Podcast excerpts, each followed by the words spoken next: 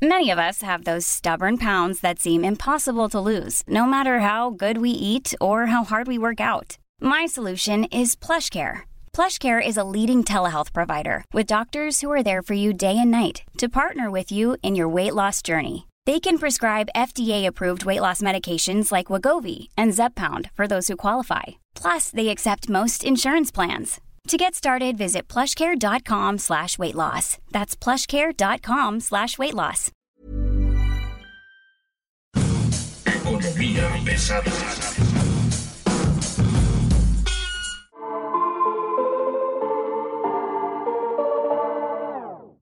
¿Cómo están ustedes? Tengan ustedes muy buen día. Bienvenidos a Economía Pesada. Hoy tenemos información de primer nivel. Mi nombre es Luis Carriles, columnista del Sol de México en Aguas Profundas y hoy me acompaña Mario Alavés en esta nueva etapa de Economía Pesada. ¿Cómo estás, Mario? Muy bien, Luis, muchísimas gracias. Siempre es un gusto estar aquí en Economía Pesada. Pues bueno, hoy tenemos información de primer nivel. No se vaya, le vamos a comentar rápidamente cuáles son las preocupaciones de los mexicanos para el segundo semestre del año, cómo viene el paquete económico fiscal y básicamente los indicadores de la semana que está terminando que desde mi punto de vista pueden ser muy muy problemáticos hacia el mediano hacia el corto y mediano plazo.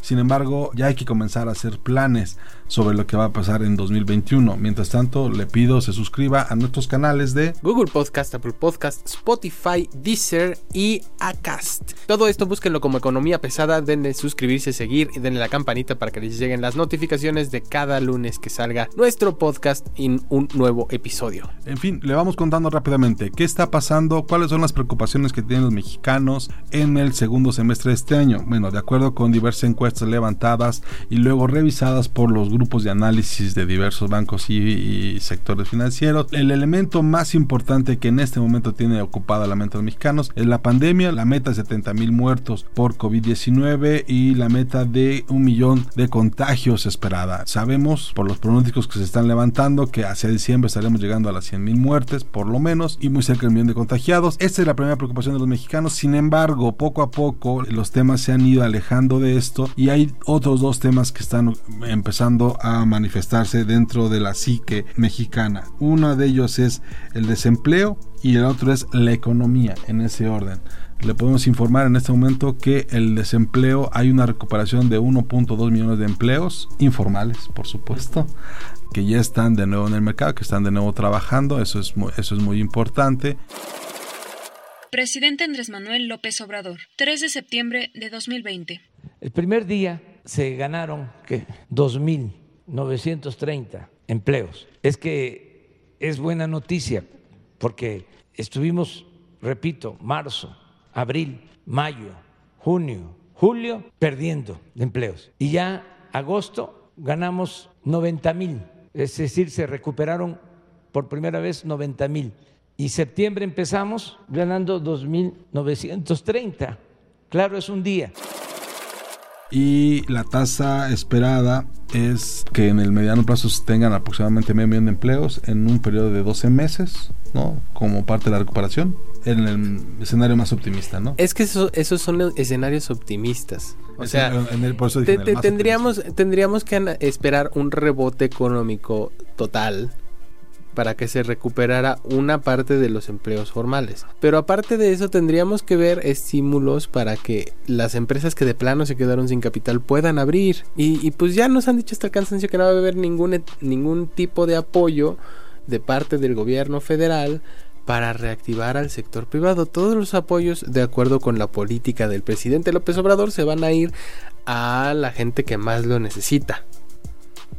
Es- Entonces, este, La, la- pues no, no veo, no veo por dónde se puedan generar 500 mil empleos. en el mediano, la meta es esa. O sea, se genera, eh, en un sexenio completo se, eh, se genera, en el sexenio de Felipe Calderón se generaron 1.2 millones de Sí, empleos. pero no tenemos un, también una crisis como esta. ¿eh? No, no, no, no. El rebote, si es rápido, puede ser medio millón de empleos. Pero ahora, ojo, no son solamente formales, sino Ah, bueno. semiformales. Formales e No. informales se van a crear hasta más. Y, o sea, ah, y, es, y es el otro gran tema que, que- que hay que poner en la mesa, la pauperización de los empleos. sí, Van a ser empleos paupérrimos, o sea, empleos con muy, de mucha demanda, bajos costos y bajos ingresos. Claro, de hecho, en el suplemento normal del Sol de México que es dedicado precisamente a todo lo que está ocurriendo en la nueva normalidad. Platicábamos con el Centro de Estudios del Empleo Formal. Esta organización no gubernamental señala que los sueldos post pandemia van a bajar hasta 20%. En los empleos generados, o sea, la gente que perdió su empleo y que va a buscar uno probablemente de la misma categoría, en el mismo nivel, bajo la misma circunstancia, lo que van a tener es por lo menos un empleo pagado 20% menos. Válgame.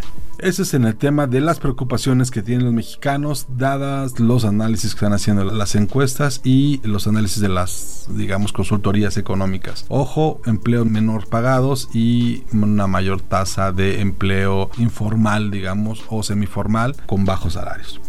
En otro tema que rápidamente quisiéramos tratar es el asunto del paquete económico para el 2021 que ya está, digamos, A la vuelta a la vuelta de la esquina y hay dos cosas que ahí que me, me llaman la atención. Una de ellas es el tema de que no habla reforma fiscal, ¿no? En este, en este paquete no se tiene contemplado una reforma fiscal, sin embargo, hay elementos que son importantes destacar, ¿no? Claro, el primero de ellos es que va a haber un aumento en algunos impuestos, pero no le llaman aumento. El, el subsecretario de Hacienda, eh, yo, yo sé, o sea, para arriba es para arriba, pero no es aumento. O sea, entiendo perfectamente la diferencia entre una y otra. Pero eh, parece que en la Secretaría de Hacienda no lo ven así. La promesa o, o la aclaración que hace el subsecretario de Hacienda y Crédito Pertinente, Público una aclaración muy pertinente, por supuesto. Gabriel Llorio es precisamente que los impuestos que están relacionados con algunas aportaciones más allá del IVA, el IEPS y el ISR van a ajustarse con la inflación. Es decir, si la inflación es 5%, el impuesto va a subir 5%. Va a subir 5%. Se van a mantener en términos reales, dicen ellos. Exactamente. Desde el año pasado lo vimos. El presidente López Obrador prometió no incrementar los impuestos ni crear impuestos nuevos durante los primeros tres años. Sin embargo, el año pasado en el paquete fiscal se ajustó por inflación el impuesto especial sobre productos y servicios. El IEPS. El IEPS. El IEPS es precisamente uno de los impuestos que están cabildeando. No es un hecho que vaya a subir, pero que están cabildeando que suba por lo menos en los refrescos. Todo gracias a refrescos a... la ley chatarra. O la ley antichatarra, ¿no? La ley, la ley Gatel, la Hugo López Gatel. A ver, le explicamos rápidamente. Van, entiendo que no suben los derechos, se mantienen, digamos, con, de acuerdo con la inflación. Ujú. Sí viene una presión muy fuerte para que todo lo que es alimento chatarra o industrializado tenga un incremento muy importante en el IEPS que cobra. Sabemos que también se, se estaría ajustando a la inflación el IEPS a la gasolina. O sea, está- estaremos pues, aumentando más o menos 5%. 5 a 7% el precio de la gasolina hacia arriba, dado el, el- el nuevo impuesto que, se- que- que van a pagar los, con- los consumidores de combustibles. Y me gustaría poner un paréntesis aquí. Ok. Hay que recordar que cada semana la Secretaría de Hacienda y Crédito Público divulga cuánto se va a cobrar de IEPS. en gasolina, magna, premium y diésel. O sea, aquí el gobierno es el que decide cuánto cobra. Estamos hablando de estaría alrededor de los 5 pesos por litro. Hay un análisis que se está haciendo muy fuerte para ver si se graban las herencias familiares, ¿no? Ujú. que, que la- si usted va a heredar o va a recibir una herencia, podría pagar impuestos por ella. Y lo mismo hay un tema sobre pensiones que estaba manejándose en los ríos subterráneos del Congreso de las del- Pues si ya las van a subir, ¿por qué no cobrarles impuestos, no? Entonces, bueno, e- ese, es- ese es el estado de bienestar, es un- una mayor cantidad de impuestos, más los impuestos a lo- al comercio digital, ¿no? A la economía digital. Eh, Es que ese es un tema enorme. O sea, eh, eh, Su Netflix, su Amazon, su Uber, su Cabify, sus plataformas digitales van a pagar impuestos. todo lo que usted compre o haga con su smartphone se le van a cobrar impuestos adicionales.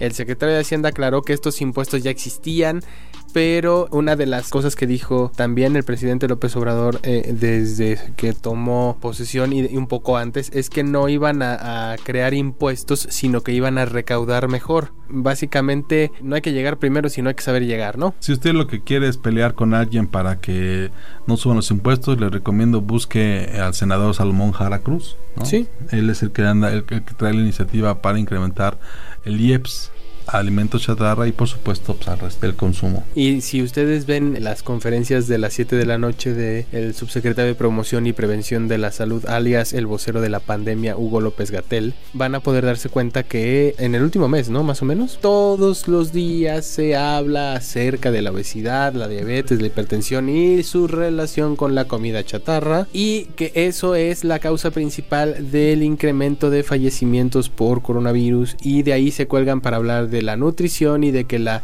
educación no es suficiente, que las acciones gubernamentales no son suficientes para corregir los hábitos alimenticios, la obesidad y la hipertensión. Entonces hay un movimiento y un aparato atrás que está promoviendo todo este cambio. Subsecretario de Prevención y Promoción de la Salud, Hugo López Gatel.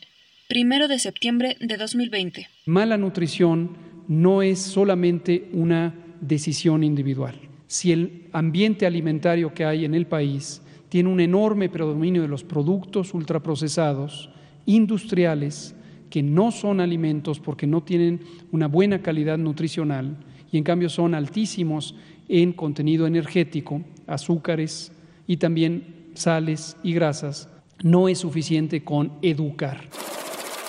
Y bueno, esos son los, digamos, los, los temas más fuertes que usted va a encontrar en esta semana y las que siguen los siguientes días. Pero antes, de, antes de entrar a la, a la última parte de este podcast, déjenme recomendarles Cofre de Leyendas. No se lo olvide, uno de los podcasts más gustados en la Organización Literal Mexicana, porque de verdad, si, si a usted le gusta el miedo, échese un clavado por ahí. Hay muy buenas cosas. Cofre de Leyendas en podcast o también en las plataformas disponibles, en todas las que mencionó a su rato Mario Laves. Y bueno, para entrar ya a la última parte, al último, al último tercio de me gustaría poner en la mesa dos cosas. Uno, los conflictos internos que está viviendo el gabinete de la 4T, estos conflictos internos que ya, ya comenzaron a costar en términos económicos proyectos importantes que habían aguantado hasta el final y que ya se están comenzando a desdibujar y eso usted lo va a ver en las proyecciones que están haciendo las empresas hacia 2021 y en el atraso que tiene el Consejo Coordinador Empresarial para ponerse de acuerdo para anunciar el plan de reactivación de emergencia de la pandemia. ¿Cuándo lo anunciarán? Este, pues no sé, este, el plan de emergencia se iba a anunciar hacia finales de agosto, ya estamos en septiembre. Bueno, pues estamos era- esperando el, el- Pero espérame. el plan de energía La- de febrero. Eh, pues, que era básicamente el plan de energía y construcción que se iban a anunciar en febrero. al rato va a ser el plan no de emergencia, sino de, va a ser la estrategia de nacional cierre de energía. sexenio. y el otro tema es, además del conflicto interno que hay, hay un choque ya literalmente entre diferentes sectores del gabinete, ¿no? Hay Ujú. visiones encontradas ya muy fuertes donde las cosas no están ocurriendo y todo indica que vamos hacia una contrarreforma, por ejemplo, en energía, hacia una no reforma, pero sino una gran miscelánea fiscal. Y vamos también hacia un tema laboral en donde no nos queda muy claro de qué se tratan los cambios, porque justamente hay este choque que tiene que ver, por supuesto, con los deseos de cada secretario y de cada área por empujar hacia su lado. Bueno, la cuestión es que ya se fue Víctor Manuel Toledo. Ya se fue Toledo. Ya desapareció la subsecretaría de minería. Que eso nos lleva al siguiente tema. Esta idea de estar desarmando dependencias que pone contra la pared a sectores completos. La desaparición de la subsecretaría de Minas. La desaparición de la subsecretaría De de comunicaciones. comunicaciones que estaba dedicada al tema de la agenda digital de este país y la desaparición de la subsecretaría de gobierno que era de alguna manera la manera en que tenías operando todas las negociaciones empresas sindicatos bueno pues esto con la desaparición de la subsecretaría de gobierno desaparece pues sí foros formales ¿no? de acuerdos entre entre sindicatos empresas Pues es eh, que todo gobiernos. apunta a la discrecionalidad, porque en, en los tres casos las estructuras completas van a seguir funcionando. Lo único que está desapareciendo es la figura del subsecretario, que es la figura que está al frente. No bueno también se está yendo parte de su equipo no Eh, sí, pero siguen, siguen las direcciones generales, siguen las direcciones operativas, o sea, no desaparecen completamente las subsecretarías. Por ejemplo, en, en la subsecretaría de Minas sigue la dirección general de Minas, sigue la dirección general de concesiones, sigue ta, ta, ta, ta. de explotación Entonces, realmente lo que están haciendo, o, o- o a lo que suena, o lo que parece, es que están desapareciendo la parte que da la cara ante la sociedad para poder manejarlo más discrecionalmente. Digo, parece. Me- a- Parece. a- hasta Porque el, el pretexto es la austeridad y lo único que están haciendo es desaparecer sueldos de 100 mil pesos mensuales, que comparado eso con el presupuesto es 15 Nada. pesos. Presidente Andrés Manuel López Obrador, 2 de septiembre de 2020. Acerca de los subsecretarios, o mejor dicho, de los cargos de subsecretarías que se van a eliminar, tiene que ver con el plan de austeridad republicano. Tenemos que ajustar el aparato administrativo, porque tenemos que apretarnos más el cinturón. El gobierno tiene que apretarse más el cinturón para tener presupuesto y seguir ayudando a la gente. Hay dos cosas importantes aquí. La industria de la minería sí presentó, sí dio a conocer, sí hizo público a su queja sobre la desaparición de la dependencia que en este momento le permitía a ellos estar operando. Con quien tuvo mucho enfrentamiento a la subsecretaría de minería era con la Secretaría de Medio, de Medio Ambiente, con Semarnat, por el tema de las concesiones, porque Semarnat decía curiosamente repetía el eslogan de que el 50% del territorio mexicano estaba concesionado a las minas. Cuando la, la, subsecretaría de Minas le presenta el informe a Toledo de que no era así, sino de que solamente 2% del territorio nacional está metido en términos de explotaciones mineras, pues la Semarnat no tuvo más remedio que callarse y al poco tiempo renunciar. Entonces, estos rompimientos que estamos viendo dentro del gobierno y la desaparición de estas este, dependencias, digamos, son importantes porque por ejemplo, en el caso de la, de la agenda digital, nos quedamos a medias y a la mitad del camino en un momento donde lo digital es la única oportunidad, ¿no? ¿Cuál agenda digital? El tema es ese, no tenemos una agenda digital, ni siquiera estamos viendo un proceso donde vayamos a ver nuevas concesiones o vayamos a ver nuevos empresarios o nuevos emprendimientos. Tenemos atoradas las licitaciones de la banda 2.5, 3.5 y 1.8 que están directamente relacionadas con la red 5G. Entonces, si no se desarrolla la red 5G, bueno, no se ha terminado ni siquiera de implantar la red 4G en el territorio nacional, vamos al 75%, ¿cuándo nos va a llegar la 5G? Y si no hay esas licitaciones de esas bandas, pues obviamente que estas licitaciones de estas bandas están planeándose desde el sexenio pasado, pero están detenidas porque no hay una agenda digital. Y ahorita peor porque está en proceso de transición el Instituto Federal de Telecomunicaciones en su pleno y además está debilitado. Bueno, hay una intención muy marcada que en el Congreso tienen ganas de desaparecer, ¿no? Tienen ganas de desaparecer todo, tienen ganas de centralizar. Los reguladores de, telecomunicaciones. Ese es el panorama que le estamos dejando esta semana. Por favor, no se pierda la, próxima conversación con ustedes. Hoy le estamos dando, digamos, los adelantos de lo que viene, el paquete fiscal, las preocupaciones de los mexicanos y la explicación de lo que está ocurriendo dentro del gobierno con el tema económico. Te doy un dato rapidísimo, escalofriante, maravilloso, divertido. Todos ustedes que nos están escuchando se van a sentir súper felices de escuchar este dato. En el segundo informe de gobierno, el gobierno federal... en, el, segundo informe de gobierno... En el segundo informe de gobierno, el presidente Andrés Manuel López Obrador presentó una tabla... No, en serio, esto es en serio. Presentó una tabla del salario mínimo real de 1994 a 2020. ¿Qué es el salario mínimo real? Lo que realmente percibe una persona en el valor equivalente a pesos de 2018. Se hizo una deflactación, que es este un ajuste de los efectos Elimina la inflación, digamos. Inflacionarios. Y en 1994, el salario mínimo en pesos de 2018 era de 103 pesos. Ah, ¿sabes de cuánto es en 2020? 118 pesos. 118 pesos. ¿Sabes cuánto ha crecido el salario mínimo real en 26 años? 15 pesos. Exactamente. Las matemáticas no mienten. Esto es economía pesada. Economía pesada. Muchas gracias. Nos estaremos aquí la próxima semana.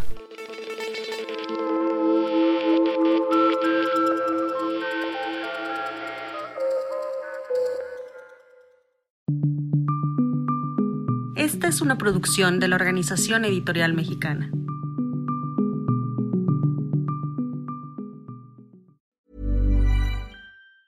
Planning for your next trip? Elevate your travel style with Quince. Quince has all the jet setting essentials you'll want for your next getaway, like European linen, premium luggage options, buttery soft Italian leather bags, and so much more. And is all priced at 50 to 80% less than similar brands. Plus, Quince only works with factories that use safe and ethical manufacturing practices. Pack your bags with high-quality essentials you'll be wearing for vacations to come with Quince. Go to quince.com/pack for free shipping and 365-day returns.